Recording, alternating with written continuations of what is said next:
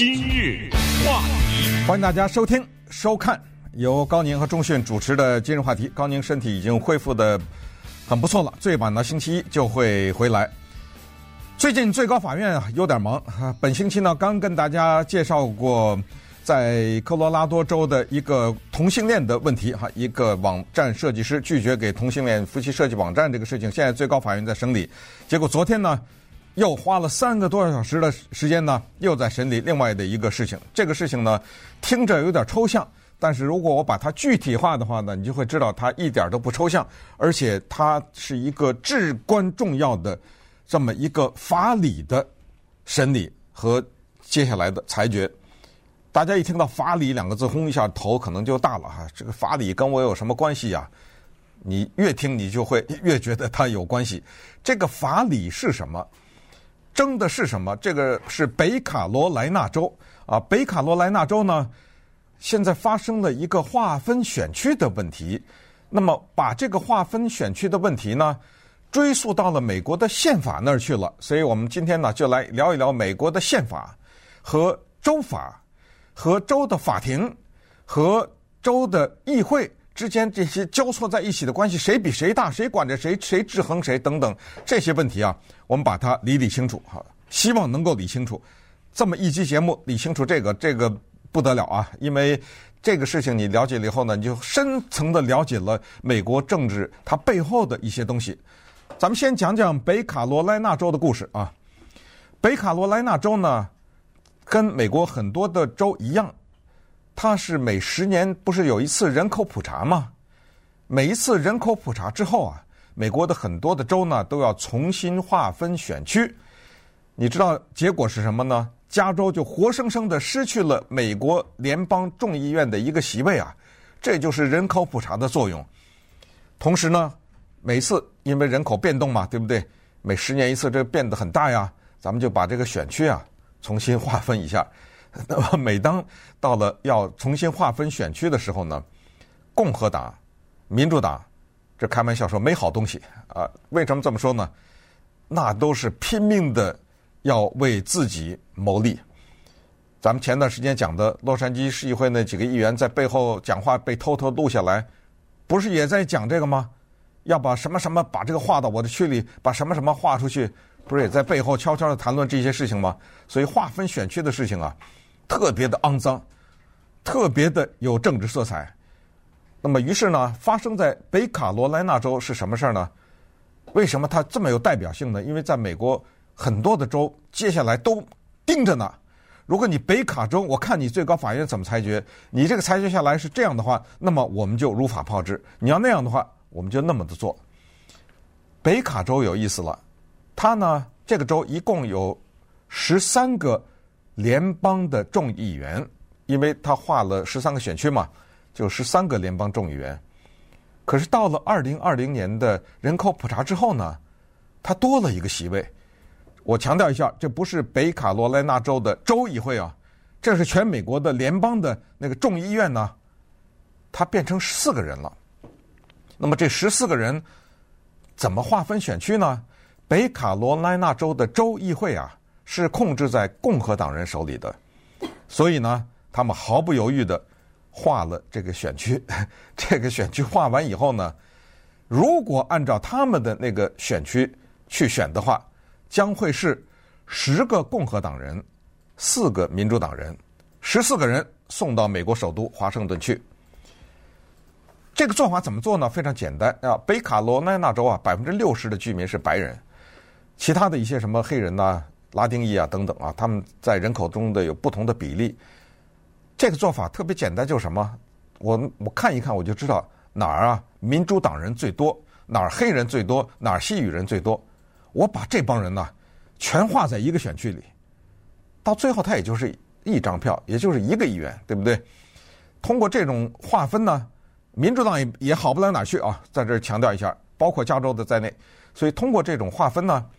他们就把大量的票啊，你都是投一个的吧？我就全给你集中在那儿，跟你消耗了算了。然后其他那些呢，就我来拿。可是啊，他这个想的挺美。当这个提案提出去后呢，那当然民主党不干呢，民主党就要告啊，一告呢，就涉及到一个地方了，这个地方就叫做法庭。北卡罗来纳州的最高法院呢，州一级的啊，说切曼，您这划分不干净啊，在我们州法里有这么一条，叫做划分选区啊和选选举的时候要叫 free and fair，要自由，同时还要公正。您那够公正吗？不够，给他打回来了，重划。而且呢，法院指派了一个独立的这么一个划分选区的委员会，重划了一遍。按照重新划的这个选呢，你知道，二零二零年的中期选举，就是二零二零二二年的中期选举以后，你知道是什么结果吗？不是十比四啊，是七比七啊。七个共和党人，七个民主党人，你告诉我这个裁决不重要吗？当然不干呢，共和党也不干呢，又告，就走到了最高法院。刚才说那个法理是什么法理呢？是在美国宪法的选举法当中啊，有这么一个一二十个字啊，特别简短的一句话是这么说的：说一个州的选举时间。选举地点和选举方式由州议会决定。州议会用的英文字是 legislature。嗯，这个字是州议会还是它含有州的法院呢？如果是从字面上理解的话，那么你法院不能干预啊。如果纯粹的按照宪法的叫做原。文主义者的解释就是，一旦州议会做了什么决定，即使这个决定是违背州法的，即使这个决定是错误的，州的法院不得干预啊。所以你法院干预个哪门子呢？你为什么法院要推翻人家州议会的划分选区的这些结果呢？这个就是这个诉讼的核心。这个诉讼的核心有什么影响呢？我告诉大家，直接影响到谁当总统？为什么？咱们就拿二零零零年这个已经被人忘却的那一年的总统大选来举例吧。当时有一个著名的案子叫 Gore versus Bush。当时克林顿的副总统高尔出来选美国总统，老布什儿子小布什代表共和党来选举，最后就纠结在了佛罗里达这一个州。佛罗里达这一个州呢，当时是二十五张选举人票，现在可能是呃多了一些啊，现在它是二十七还是二十八了哈？结果是什么结果呢？是这样的，是那个机器啊，投票机呢有六万一千张票没数，就机器出了故障，于是要求重新数票。这是简单的啊，当时那个非常的复杂，已经。数度提出了重新数票，而且还真的重新数了，还什么机器数啊、手数什么，手数了以后还缺了六万一千张票没数。这个时候，佛罗里达州的州务卿，共和党人就宣布了，说 Bush 拿到了我们这儿的选举人票不，你请注意，谁拿到这个谁当总统啊？其他那些州都已经完事儿了。那么这个时候，佛罗里达州的最高法院说不行，你的这个宣布无效，因为你这个不公平。那六万一千张票还没数呢，重数那个，请注意，这是州议会和州法院的冲突。州的最高法院裁决要重新数那六万一千张票，你知道这个时候共和党就告到了最高法院呢。最高法院五比四裁决，不得重数那六万一千张票不能输，判决布什获胜啊！你看看，就是这么一个法理，谁？说了算这个事儿就能决定谁当美国总统？有的时候大家觉得好像不可能吧？那不是就真的发生了吗？不就是二零零零年发生的那个著名的高尔和布什吗？那么谁决定了美国总统？又决定了什么？那就决定了对阿富汗或者是对伊拉克发动的战争啊！那就决定了美国未来多少年以后的反恐啊、经济啊等等这些的国策和老百姓民间的。种种的矛盾和冲突吗？所以待会儿咱们再讲讲最高法院呢，这九个人将会怎么看这件事儿。今日话选举这个事情呢，从二零一六年一直到二零二零年，尤其是二零二零年之后哈，因为呢，以前总统川普为首的还有一些共和党人呢，他们对选举的过程、对整个的这种民主的机制呢，产生了怀疑，所以这个时候呢，这个现象呢就伸延到了各个州，所以一些由民主党或者由共和党控制的这些州呢。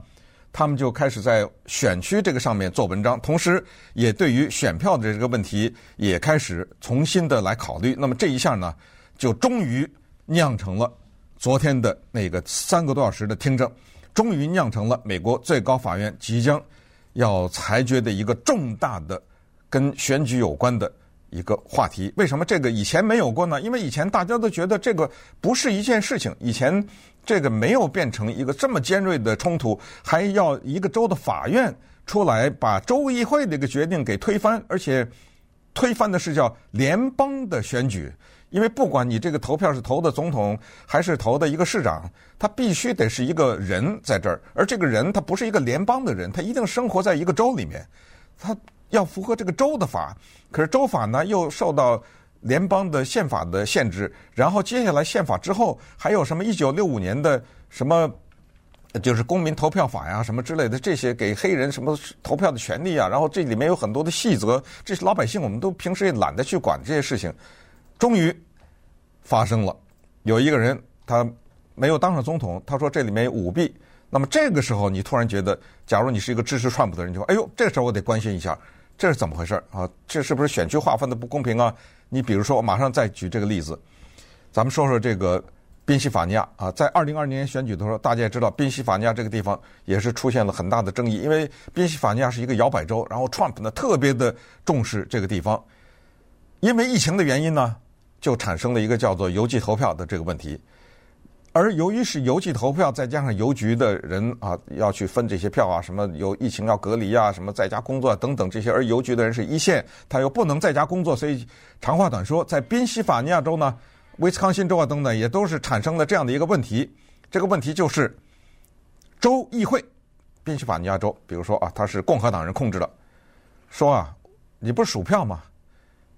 到点到时候就得数，数不完，剩下没数的那天。直接扔垃圾箱，这我这扔垃圾箱我是开玩笑啊，就直接那没数那些不数了，因为我这有个时间，最后期限就是这一天，这一点，你那些的什么游戏了晚了的，没寄到的或者超过这点的不算了，我这不已经告诉你要在这一天这一时间一定要寄出吗？结果这是州议会的决定啊，这个州议会的决定背后的政治因素，如果你认为有政治因素的话，那就是因为。所谓邮寄选票，多数是民主党人吗？不是民主党人会得一些邮寄选票，然后真正的共和党人都是当天去投票吗？都站在那儿亲自去投吗？所以我拦截你，我叫你拖拖拉拉的。可是你知道吗？这个州议会的决定被州的最高法院给驳回了，就是同意延长，就寄来晚的那个照数不误，就是产生了这个结果。结果发生什么事儿？告到了最高法院。二零二零年，最高法院给了这么一个信息啊，就是说此案呢维持了宾夕法尼亚州的最高法院，但是有三个大法官，一个是黑人的 Thomas，一个是 Alito，还有一个就是川普任命的 Gorsuch。这三个人呢说决应该考虑宾夕法尼亚州，但是因为他们三个不够啊，九个人呢只有他们这三个人，但是这三个人至关重要。你尽管他们败了，在二零二零年的时候，然后接下来威斯康辛同样的一个事情，也是冲到了最高法院，要求立刻拦截推迟数票的这个，结果呢也是败下阵来。但是现在的这个案子呢，那三个人就可能会发挥一定的作用，因为他们这回就站，尤其是在昨天的三个小时的听证的时候，啊，Alito 就说了，他说等会儿他就问北卡罗来纳州的。就法院的代表哈，他就说：“哦，你们可以推翻议会的一个决定，是谁推翻呢？是不是法官呢？对吧？那法官是怎么产生的呀？是不是老百姓选的呀？那么如果是老百姓选的话，我们也知道，在美国的选举，如果是要公民投票的话，常常你会要表明你的政治立场，不是吗？你会不会要告诉你的选民，你是一个共和党倾向的人，还是民主党倾向的人呢？那么，所以 Alito 昨天就说了，他说：“你为什么把这么大的一个权力交给一个由民选出来的他有政治倾向的人呢？那你以为他就很公正吗？他难道没有政治倾向吗？”他是提出了这一点，有没有点道理呢？大家自己去想去。但是这个事儿啊。特别的麻烦啊，因为他真的是决定着谁当总统，就像是刚才说的宾夕法尼亚。如果宾夕法尼亚当时拦截了这个数票的那个期延长期，不让延长的话，那说不定川普可能就当了，可能再拿下了这选举人票啊，对不对？然后你再看看其他的一些地方啊，你像他是在在这个二零一零年，咱们往前退个十年啊，二零一零年的宾夕法尼亚州。当时呢，二零一一年中法州，他的是十八个联邦的众议员。这十八个联邦的众议员呢，是按照当时的选区的划分呢，是十三个共和党人和五个民主党人。因为二零一零年做过人口普查嘛，结果到了二零二零年的人口普查一完了以后呢，立刻又重新划分选区。你知道后来再重新。划分选选区由法院干预了以后的那个选区重新划完了以后的美国的联邦众议员来自于宾夕法尼亚州的是什么构成吗？